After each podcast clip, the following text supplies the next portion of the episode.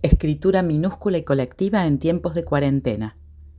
¿Qué le pedirías a la luna nueva?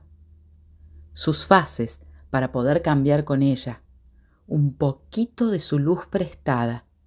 Que se vaya este virus y la desidia de esta política de salud.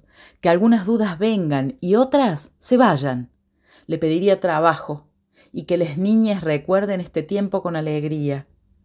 Un ratito conmigo misma y un abrazo tibio con hojas de otoño. Viajes, proyectos colectivos, fortaleza, humildad para decir, no sé, su energía, esa que hace crecer plantas, flores y hierbas en el campo con más fuerza, compartir brillos, brillanteces y brillantinas, habilitación urgente de los abrazos en presencia, su sonrisa cómplice, que milite con nosotros por más noches de sexo, que destruya el cinismo de quienes gobiernan Córdoba. Luz para acompañar las danzas.